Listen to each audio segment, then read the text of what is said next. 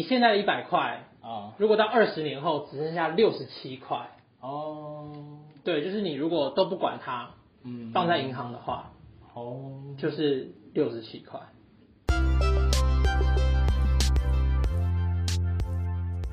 您正在收听的是理财爱玩客，一个与您分享理财投资、说书言谈与旅游点滴的节目。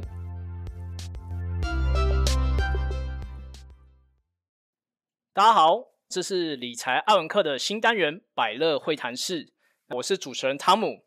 那首先呢，我现在聊一聊，大家可能会很好奇，为什么会有百乐会谈室的这一个新单元哦？百乐呢，其实它是源自于国外有一种叫做 potluck party 百乐餐的这种派对的形式。那这样的一个派对呢，它会是由主持人来去提供场地啊、点心，然后饮料等等。那参加这个派对的人呢，每个人会准备一道菜。那不管可能参加者可能是准备前菜啊、主餐、甜点或者水果都可以。所有参加这个派对的人呢，都可以一起来去分享每一个人所带来的食物。那这个单元呢，虽然没有办法让你直接吃到各种不同的美食，但是呢，我们可以透过这个节目和不同的人物来去做一些访谈，那听到不同来宾的一些故事，然后进而去获得这样一个知识交流的一些呃经验跟分享。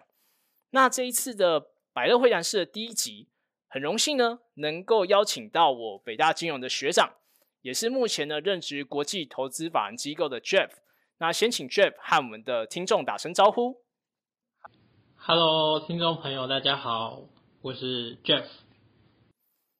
对，那很谢谢他，就是最近呢也特别从美国飞回来台湾，然后来到我们这个 Podcast 的节目来跟我们进行分享。那为什么会认识 Jeff 呢？因为他其实是因为过去刚好有参加过 CFA 的投资竞赛，那刚好我我以前刚好也是有参加过比赛，那呢听到以前的指导师呢也非常欣赏这位学长。那后来呢，因为有举办 CFA 投资竞赛这个说明会，而有幸呢能够认识到这位非常厉害的学长 Jeff。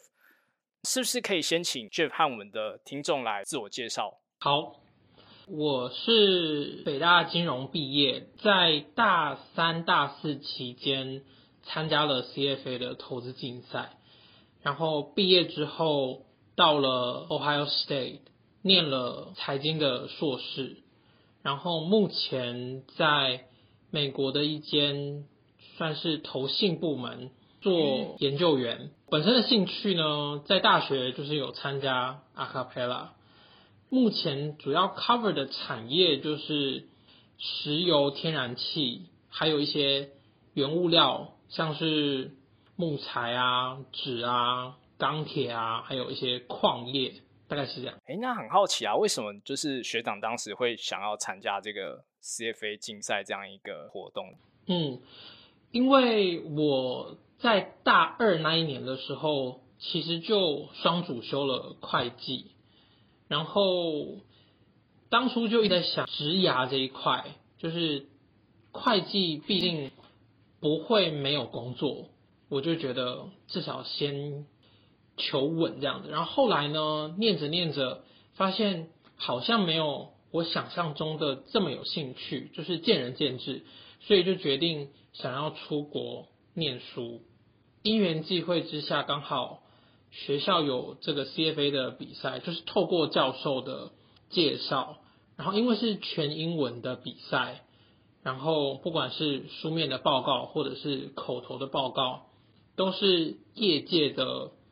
投资算是资深的这些主管啊，还有基金经理人，所以中间也可以学到很多东西，然后你也可以跟实际的被投资的公司的主管阶层去 Q&A，所以等于是先进一步的踏入职场，在大学的时候，然后也可以实际的了解作为一个研究员或者是基金经理人，他们的工作内容是什么。当然，我觉得不可避免的就是为了要能够让我的履历看起来更好看啊，就是在申请国外研究所的时候，有一个英文竞赛的经验，然后又是跟我未来职涯有相关的，然后因为这个竞赛也产生了在股票市场投资还有产业研究的这个兴趣，大概是这样。那听起来这个 CFA 竞赛其实对你之后就是不管是说是留学，或者说是呃进到资产管理界，其实都有蛮大的一些帮助的。那你当时是怎么样去申请到呃进入到这样一个投信或者说是资产管理界的这样一个工作的一个机会？其实，在美国求职这一块比较不一样，不像一零四，就是投了就会有人面试啊，或者是公司会在自己的网站就是开职缺，很多时候是需要透过内部人的推荐，你才有办法拿到面试机会，就是加上国际学生的签证问题，所以其实蛮难拿到。就是真的面试机会，然后我是透过 LinkedIn，就是一个职涯的一个算是 Facebook，可是比较偏向职场使用的，就是经营啊，然后从上面开始 networking，认识了不同的人，然后也参加了很多各个州办的一些研讨会啊，career fair，然后。很幸运的在毕业之前收到，呃，我现在这间公司的 founder，他刚好需要会讲中文的研究员，因为我们公司比较多的是投在 emerging market，然后中国的 A 股也会慢慢的增加这个 exposure，所以当初拿到这个工作机会是这个原因。然后其实不同的管道也有，然后我知道每一个州其实本身也有自己的 CFA 这个 charter，然后他们也会举办一些像是研讨会，然后从中你也可以认识到很多在业界的算是研究员啊，或者是基金经理人，然后透过他们，然后帮你介绍工作。我听到呃身边的朋友也有这个机会，然后当初为什么会想要做这个？其实我没有特别觉得我就是非这个不可，只是觉得有兴趣。然后在研究所的念书的时候，其实也有涉猎不同的 track，像是 corporate finance 比较偏公司端的。呃，这一像是财会啊、预算啊什么的，然后还有 investment management，就是我现在做的，在资本市场的投资，不管是股票或是债券，还有甚至是 risk management，像是在保险公司在做一些风险评估啊，就是在念书的期间，其实多多少少都是有兴趣，然后是刚好这个机会来了，然后就想说，哎。试看看，毕竟之前有 CFA 的经验，对，大概是这样子。嗯，对啊，因为听起来，其实，在呃，尤其是像是美国那 CFA 的这个呃 holder，就是有持有 CFA 这个证照的人，尤其在资产管理业界，其实是相相当的多，有这样类型的人那他们蛮多数都是在金融业当中的这个资产管理业界，那所以其实。哦，我觉得可以透过像就是譬如说，可能是参加 CFA 竞赛，或者说甚至是去呃考取 CFA 这样的一个证照，那可能可以让你在就是进入到资资产管理业界，能够有一定程度的一个帮助这样子。对，那你本身有就是去考 CFA 的证照吗？有，我是考了 Level One，然后。在准备 Level Two 的时候，因为疫情，然后我就回台湾了。然后当初是在纽约的考场，然后我也没有取消，我就是直接放弃了。那之后还会再继续考。然后你刚刚提到 CFA 的证照对于职涯的帮助，我觉得一定是有的，但是实际上还是要从工作里面学习，毕竟它就是一个证书嘛。那其实之前 Bloomberg 有一些研究就显示，有 CFA 证照不会让你变成更好的投资人，因为它就像是一个文凭。那市场上这么多变，其实很多时候我们学到的知识，嗯，是没有办法在书本里面学到的，大概是这样子。然后我觉得在考过 CFA 之后，你会对于实物的运用背后的逻辑更有概念，但是实际上怎么操作，我还是觉得在工作里面学到的会比 CFA 念书的时候来的更多，而且更深刻，因为你实际去操作跟碰过嘛。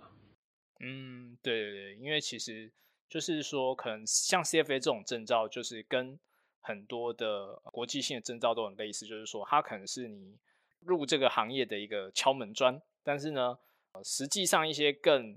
呃更深入的一些 know how，其实反而很多时候都是在呃工作当中做中学，呃所所了解的这样子。对，那像您刚刚有提到，就是说你目前所呃主要呃研究的这个领域，主要是在就是呃新兴市场，就是 emerging market 的这个范围。那像以就是呃最近的市场，其实也是。呃，相对的波动以及震荡，那在在这样的一个就是市况的情况之下，是不是有看到什么样的就是现象现象，或者说是发现，可以跟我们的听众朋友们来去做分享？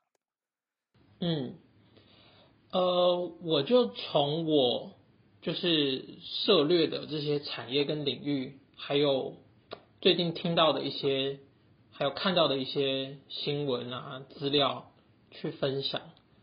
嗯，相信大家应该都知道，就是全球的股市有可能会有一波 recession。疫情过后，加上通膨压力，还有战争的影响，导致供应链上面其实全球的供应链都出现问题。其实疫情中就有出现问题，但是因为战争，呃，很多原物料，比方说俄罗斯的天然气，其实是出口到欧洲。呃，还有乌克兰的一些农作物出口到全球，其实对于成本的上升，公司势必是要转嫁到消费者身上的嘛。就是如果你看最近汽油的价格，你就可以感受得到，呃，石油、天然气是不停的在涨，虽然已经慢慢的跌回来，但是其实在疫情前的这个程度还是很高的。那未来会怎么走？我觉得第一个就是供应什么时候回来。那需求没有放缓的情况下，供应还需要时间。那大概多久？不知道，因为每一个国家产的石油，它的那个需要的时间不太一样。像美国的页岩油，已经是所有产品里面最快能够供应到市场的。那它其实也需要至少半年的时间，加上全球在这个投资上面都不够啊的情况下，就有点 under investment，所以石油毕竟是会甩呃，应该说石油的这个产品是必须要投入，就是 capex capital expenditure，你才有办法产出的。那没有足够的资金成本的话，那供给就是没办法上来。那另外还有一个状况是什么？就是需求一定得下滑，才能达到供需平衡嘛。那其实每一个产品都是供给跟需求在做不同的 dynamics。那我们现在看到的其实是美国的汽油、柴油还有飞机的这些燃料需求已经慢慢的在下滑，因为高油价的关系，所以影响到的后续产业，比方说中油，还有下游化学啊，还有一些纺织啊，这些都是需要呃石油当产品的。那慢慢的需求下滑之后，公司端营收就是下降了，获利下降，那想当然而股价就会跟着下跌。所以应该说。市场过度的乐观了，在二零二零年的时候，大家都预期二零二一年全部就会回到疫情前的程度，但是没有想到，其实需要更久的时间。那二零二二年，大家也没有想到会有战争发生，导致全球的供应还有供应链都发生了呃很大波动的影响。那因为通膨的关系，导致。全球的经济受损，你如果这么想，目前美国的通膨是九 percent，就是同比于去年的这个程度已经上升了百分之九。那 S M P 五百就是标普五百，美国的这个指数，平均来说大概也就是五六 percent，就是一年，你的通膨已经九 percent 了，就是等于是吃掉你整个资本市场的获利。所以为什么会说是停滞性通膨，就是大概是这个原因，然后加上薪水没有涨嘛，所以你能够支配的所得实际上是下滑的。那大家不去消费。然后不去买东西，那整个经济就会慢慢的放缓。然后另外还有一个看到的现象是，在原物料这一块，像是钢铁、还有水泥、还有铜啊什么的，其实这些都是会互相影响的。然后在中国的这个房地产业，也有看到一个比较令人担忧的，就是。泡沫化的现象，就是有可能大家，因为如果大家有 follow 的话，去年还是前年，我记得中国政府就是有提出三条红线嘛，三道红线，就是希望这个地产开发端不要举债这么多，然后开始受限这个放款，就是它不管不仅是限制了。公司端的借款，它也限制了银行端的放款。那其实你看到每一次的金融风暴都是来自于流动性的风险，所以这个有可能会是导致，其实已经有很多地产公司面临破产。那破产其实不是真的说它没有现金流，而是它没有办法偿还债务。那这个东西。就是会是很大的一个问题。那虽然中国政府已经慢慢的放松了这些限制跟政策，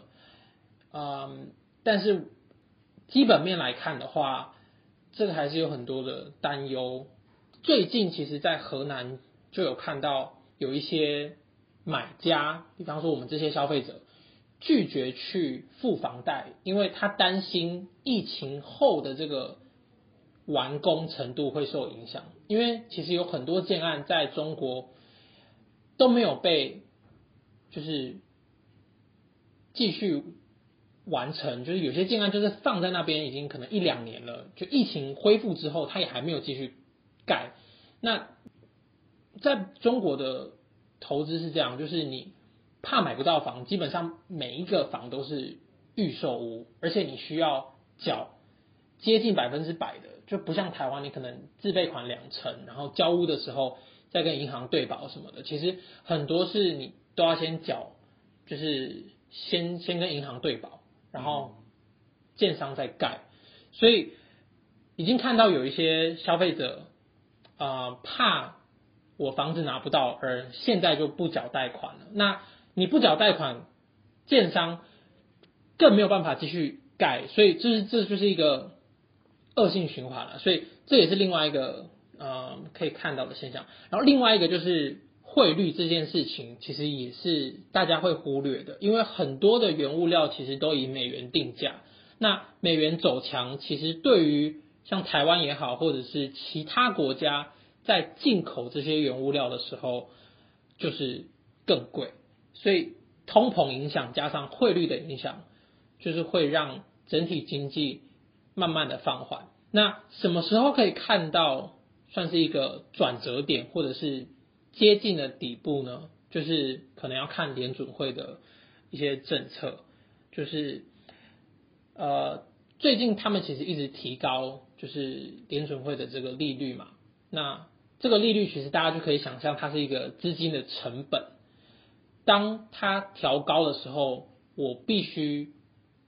它就是。它调高这个利率就是我的银行利率啊。如果简单来讲，就是我银行的这个存款利率。那如果银行存款利率提高，那我在股票市场里面相对要求的报酬就应该要更高。因为如果没有更高的话，我就存到银行就好啦。所以提高整体的资金成本，会让整个资本市场的资金慢慢的回流到银行端就是储蓄的这一块会增加，那整体的热钱就会慢慢的放缓。那大家也可以看到，就是股价慢慢的下跌，就有可能是因为这些投资人发现了更好的呃金融产品，然后觉得股票市场的这个风险不值得现在去做投资。然后当然还有很多因素啦，但是我觉得大家可以去慢慢的啊。看的就是汇率的波动，还有原物料价格的影响，然后还有失业率，其实也是一个蛮好的一个指标。嗯，看到失业率其实慢慢的在上升。大概帮就是听众们就是做一个简单的一个小小的整理吼，就是其实大家可以看到说目前的一个市场的环境为什么会好像变得整体的气氛好像变得相对的悲观，就是像。刚刚 Jeff 有提到几个因素啊，包含像是说，呃，我们从总金的一个就是油价的角度，为为什么看油价？其实油价就像是整个呃总体经济算是一个。蛮，我们可以把它当做是类似像是一个股市的一个领先的指标，来去从油价的一个就是供应链的一个供需的一个现象来去看说，呃，整体的从油价的呃上下游的产业链的关系，那观察到就是说，呃，目前在整个产业链可能有发生到，呃，当高油价产生的时候。那需求就会相对的呃萎缩的一个情况。那另外，我们再从呃新兴市场的角度来看，那新市场的话，其实呃最大的一个市场其实就是中国。那刚刚 Jeff 也有提到，就是呃在目前的中国，其实一个蛮大的一个经济问题在于是房市的这个流动性的一个呃现象，其实已经出现了房市可能会在中国其实的经济已经会有所谓的。呃，未爆弹的现象的产生，那而且再加上就是中国的这种预收，不像是台湾，台湾可能你买房子，你可以透过就是跟银行借款，也就是透过杠杆的方式来去买买到一间房子。但是中国的话，你你的自备款的这个比重会比台湾来的高。那再加上其实呃，投资人其实对于未来的房市其实也没有这样的看好，所以其实对于整体的经济的状况也。没有这样的一个乐观的状况，其实呃，大家就可以发现说，为什么就是目前的经济状况相对来说没有这么样的好？那也是呃，目前整体的经济来说，仍然是处于一个比较偏向于是停滞性通膨的一个现象。哦，然后我想要补充一个，就是大家可以看一下那个标普五百指数，就是你如果去比较疫情前跟目前现在这个阶段的话。其实就是上升的大概十个百分点到十五个百分点，然后你如果扣掉通膨这个九个百分点来看，其实就是回到疫情前的这个程度而已。所以严格来说，真的算是啊衰退的阶段，我觉得也没有到这么夸张，只是大家嗯过去过度的乐观，那现在有可能过度的悲观，就是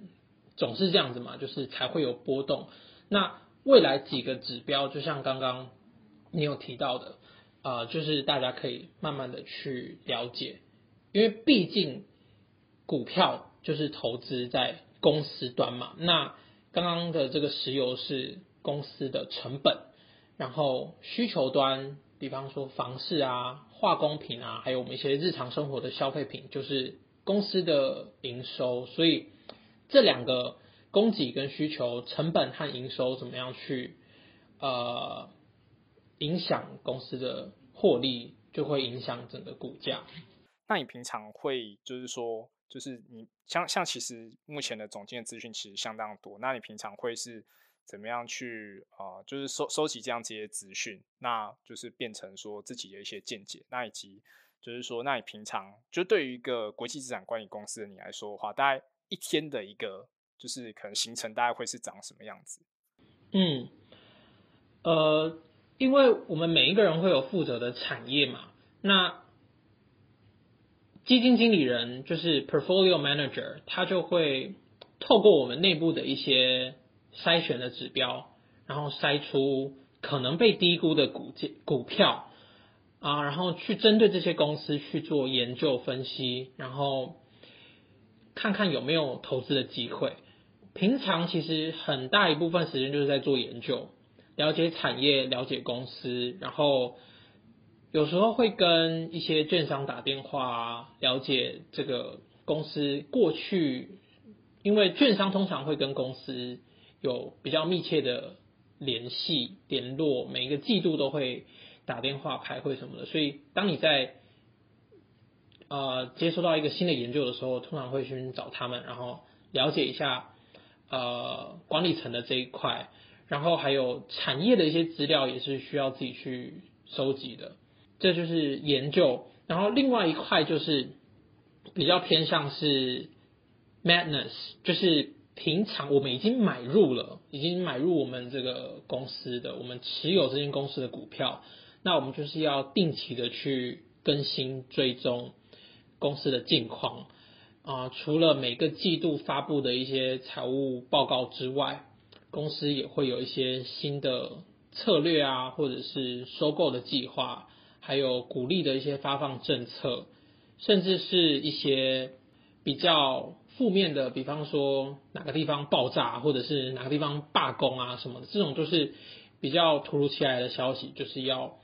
随时去跟进。然后，因为我们是比较偏向长期投资，所以。这些短期的影响比较不会影响到我们的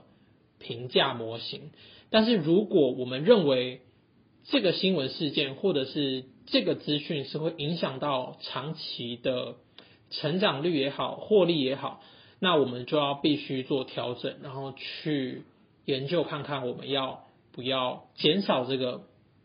呃公司的持股。那反过来说，如果有这些利多的消息，那我们也会。回推看看，长期来说会不会影响到我们的评价模型？所以主要的工作内容就是分这两块，对于潜在的这些投资标的去做研究分析，产业还有一些对手啊什么的，然后对于我们持有的公司去做更新维护，这样子。嗯，那那你平常会是就是说怎么样去？研究这些产业或者公司，就是说，可能除了是透过像是打电话到公司端去了解，就是公司目前的状况之外，那你们本身会透过什么样的方式去研究这些产业或公司，以及就是像您刚刚提到，就是呃，你们会透过一些评价的模型去观察这些公司的一些财务数据，那是不是有一些就是可能是评价模型的概念啊？那可以跟呃听众们来去分享的。嗯呃。就像我刚刚提到，我们公司是长期的投资嘛，所以我们对于长期的这个供给需求、价格会有一个看法、一个观点。那我们就是透过一些资料去佐证，然后透过跟公司讲电话、跟券商开会，去测试我们的假设哪里有没有可能有问题。就打个比方好了，我们。在做石油的这一块的时候，我们会去针对每一个国家、每一个公司的石油开发商，主要是上游这一块，它的成本去做分析。比方说，我每一桶油在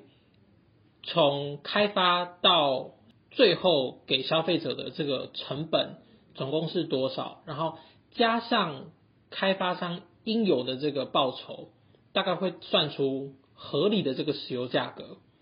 那这个石油价格，因为每一个国家、每个公司都不一样的成本嘛，所以会一直波动。那你如果把它想成是一个图来看的话，需求越多的话，高成本的这个石油开发商就能够满足这个市场嘛。所以基本上，石油价格就是会透过这个高边际成本的的的公司去定定，那如果未来的这个石油需求是下滑的，那这些高成本的这个石油公司就没办法获利，那合理的石油价格就可能是更低。所以我们平常要对于这个产业有什么想法，就是对于供给跟需求去做评估跟分析，然后。在对于每一间公司、每个产业，它的成本去做啊了解。那因因为我们是比较偏向呃价值投资，然后基本面分析，所以我们会去研究的就会，比方说会用到石油的产业有什么，那它的需求是来自于什么？那举个比方，像是汽油好了，还有飞机用的机油，还有柴油，比方说大卡车的这一块，那我们就会去分析电动车的市场会影响汽车的这个汽油多少。那如果电动车的这个普及率提高了，那汽油的需求就会下滑。那我们公司内部就会有电动车的这个模型去做评估。那我们看到另外一个就是像是飞机的机油，疫情的影响不看，但其实我们过去每一个人在飞的这个里程数其实是上升的，所以机油我们比较不会去呃担心。然后还有另外就是化工品，比方说化工品其实也是随着 GDP 的增长率一直都在上升的，所以影响这个石油需求的可能就是电动车了，大概就是这样子。对，就是说评估模型的话，你们大概会从什么样的一个角度，或者说有什么样的呃评估模型的方式啊，或者说是分析的架构或是方法，可以让听众们来参考的。嗯，其实我们的模型就是现金流，然后折现。如果简单白话来说，你把它想成一个分子跟分母，分子就是现金流，就是公司能够为股东。产生的这个回报，未来的回报总共是多少？然后分母就是折现率，就是公司的风险了。呃，然后透过这样子的模型去算出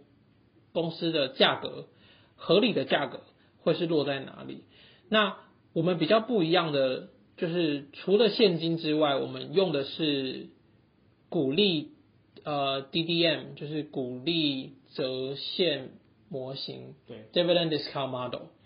然后，因为我们比较在意的是股东的回报，因为有一些公司它可能赚很多现金，但是它再投资的比率很高。那如果不合理的再投资，其实是会稀释掉呃资本回报率的。所以我们用的是鼓励折现模型，当然也会有缺点啦，就是有一些成长率的东西可能就没有办法捕捉到。那我们去调整的方式就是，我们在一些高成长的公司就会给它比较高的营收成长率，然后在折现的时候分子就会比较多，所以大概是这样子。然后因为每一间公司的分母其实分母就是比较算是艺术的地方，我感觉就是每一个分析师他会针对每一间公司，比方说我跟公司的管理层聊过之后，发现他们可能没有真的为股东着想，那我可能就给他风险值高一点，那我的折现率就提高，或者是在这个产业的波动本身就比较大。那我需要承担的风险就比较高，所以我的折现率就会提高，所以分母就会比较主观一点。但是客观的因素会有什么？就是像刚刚提到的这个联准会的利率，还有公司的借款利率，就是像债券市场借款的利率，这些都会是比较客观的。然后再加上一些主观的意见，会制定这个分母。那分子就是像我刚刚提到的长期的价格，我们有一个观点。那公司未来的产量，通常啊，公司已经会有一个长远的规划。那产量是已知的，那等于是价格的呃影响，还有成本的影响，就会决定了我整个分子的获利。所以这些东西就是我们要透过每天的研究。还有一些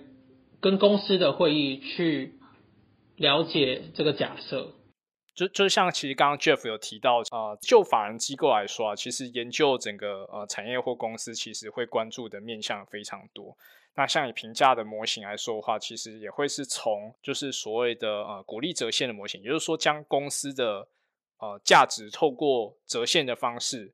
去评估，说这间公司的价值究竟呃以目前的水准来说，究竟是被高估或者说是低估，或者说目前可能是相对合理的一个现象。那会不会遇到说有公司它可能它其实可能没有赚钱，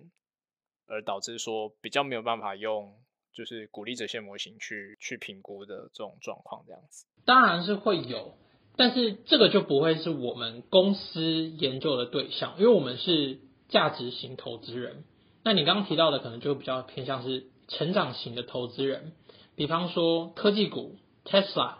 还有像 Amazon 啊这种比较。你没有办法，因为很新嘛，所以你也没有办法去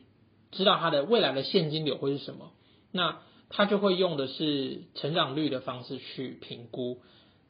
这个我因为我自己没有做过，我知道的也都只有学过，就是在书上看过，还有在学校学过，所以可能没有办法分享太多这一块。但是如果是有现金流的，还有一些 PB 啊，还有就是本账比。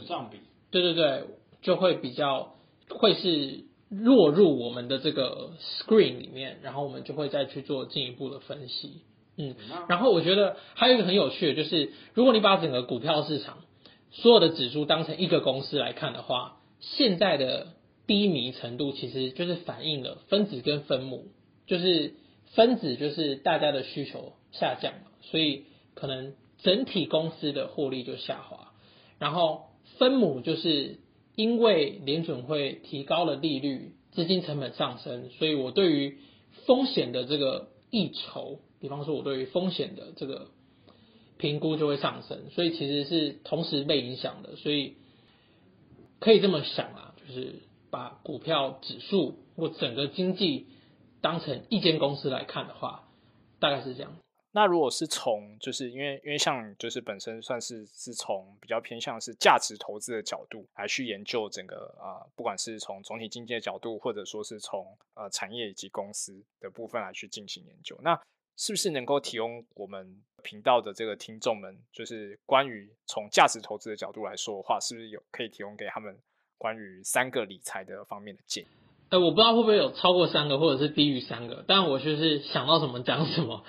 第一个就是像在这种时候，比方说呃股市下滑或者是比较不稳定的时候，当然还是现金比例高一点是好的。就是在未来的投资决策，因为你不知道什么时候会到谷底，你也不可能买在最低点。但是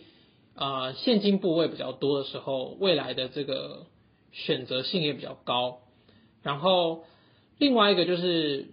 你在投资上面就要看资产负债表了，不是只有看损益表。就像刚刚提到的，流动性风险永远是导致金融风暴的原因，在公司破产也不例外。所以你在看这个损益表，它可能获利很高的时候，它背后的资产负债表可能是很惨的，它的获利是来自于债务的高杠杆。那这种时候，尤其是在啊经济萎缩或者是比较放缓的时候，就会造成问题。所以在债务的比率还有流动比率上面，一些一些财务指标就要特别去关注，因为公司破产的时候，股东拿到的就只是剩余资产的分配权嘛，就是。公司清算，他会先偿还债务，跟银行举债，或者是像债券市场啊债债权人啊什么的，最后剩下的钱才流到股东身上，所以基本上就是等于没有了啦。所以在投资上面就要特别小心。另外一个要建议的就是复利的可怕，就是不考虑现在这个通膨九趴来说好了，其实。自然的通膨率就是两趴，每一年就是两趴。那两趴每一年滚来滚去，其实是很可观的。你现在的一百块啊，如果到二十年后只剩下六十七块哦，对，就是你如果都不管它，嗯，放在银行的话，哦，就是六十七块。对，其实从通通膨的角度，可以大家其实就可以发现到，就是说，呃，目目前的整个市场的环境来说的话，虽然在最近的这个呃通通膨有所谓的九趴这种就是 Y Y 的这种现象，但是其实我们也可以再去从通膨的数据再去观察到说，通膨对于我们再去做投资理财上实际的影响又会是如何。然后另外一个要给听众朋友的建议就是通膨的复利，还有你的报酬率的这个复利，因为每一年基本上就是两趴的这个通膨嘛。如果说你去年大概一百块，今年这个东西就会涨到一百零二块嘛。那每一年这样子涨涨涨，等于是你能够真的消费的，你真的可支配所得是会下滑的。然后。你如果在资本市场里面没有找到能够超越通膨的这个报酬率的话，基本上你的钱就是一直在缩水，所以这个是一个影响。然后另外一个就是提早开始，然后投资而不是投机。我相信应该大家都听过很多想法、很多观点。然后我觉得投资就是用自己多余的财产，然后去。做复利，然后去滚，越滚越大，然后越早开始，其实时间拉长来看，就可以帮助你提早财富自由，大概是这样。然后另外一个就是，因为毕竟投资报酬率也是要乘以本金的嘛，所以你的本金越大，那你赚的钱就越多啊。所以你不能说就只靠你现在一点点本金，然后就想要赚。可能百万啊、千万、亿万，所以其实还是要透过稳定的这个现金流，比方说你的薪水或者是你的被动的收入，然后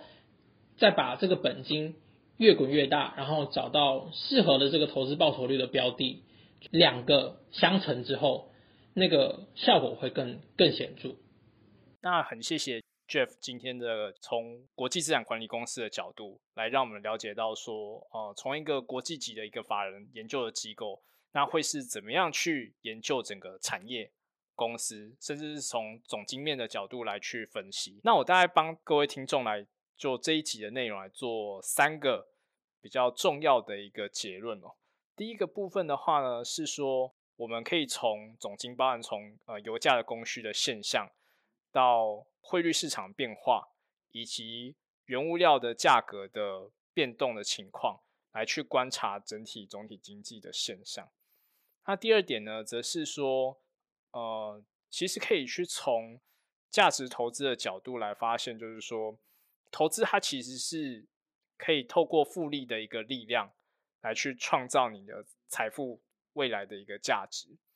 所以呢。投资呢，就从现在就是一个很适合开始的一个时间点哦。最后一个结论呢，则是在于是说，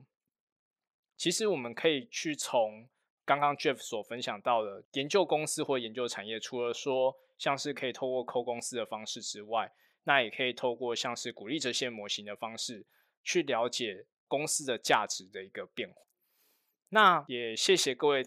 听众的一个聆听哦。那其实我们这一集。呃，Jeff 也跟我们分享到非常的多这样一个内容。最后，我记得 Jeff 有刚刚提到一个很重要重点，就是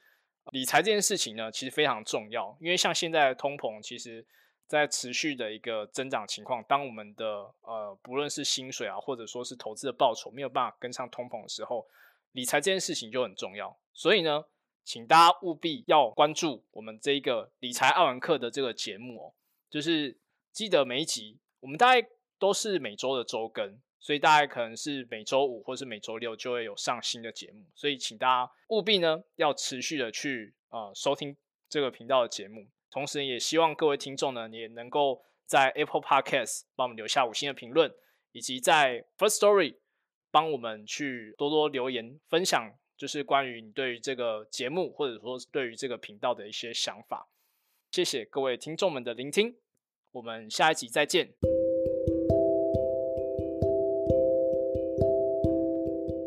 以上是本集的节目，谢谢各位听众的聆听。如果喜欢理财爱文科的朋友，欢迎大家订阅、并在 Apple Podcast 留下五星评价与留言，也可以追踪本频道的 IG，多关注多分享。我们下期再见。